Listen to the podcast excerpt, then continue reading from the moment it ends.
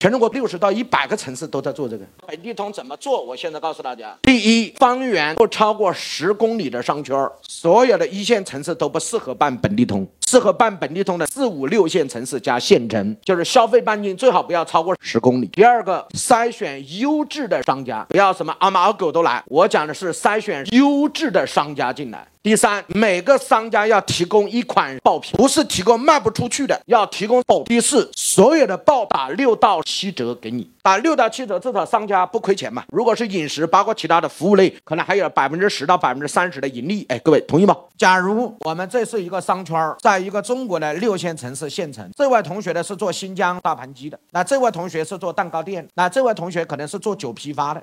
啊，这个同学可能是开电影院的。我要每一个商家都拿一款爆品，举例，他的爆品是新疆大盘鸡。那这一款产品拿出来之后的成本呢，可能只有三十八、四十八、五十八，但市场卖价的卖一百六十八、一百八十八，对吧？我要求你一百二十八给我。他给还是不给？那很简单，他市场价一百七十八、一百八十八，他一百二十八给我，他也能赚一点钱，但没有赚以前那么多，同意吗？但是他为什么给我？很重要的一点是因为我能帮他做引流，我在当地能办三万张、四万张这样的卡。为什么能办卡呢？非常简单，给我九十九块，你可以换三万九千九的福利。这三万九千九是真金白银，他的大盘鸡原来卖一百八十八，现在一百二十八，是不是省了六十块？这就是我没有办这张本地通，我去他这儿吃饭是不是要付一百八十八？我因有了本地通，所以我去只用付一百二十八。每一个商家的优质商家里面都有一款产品要让利。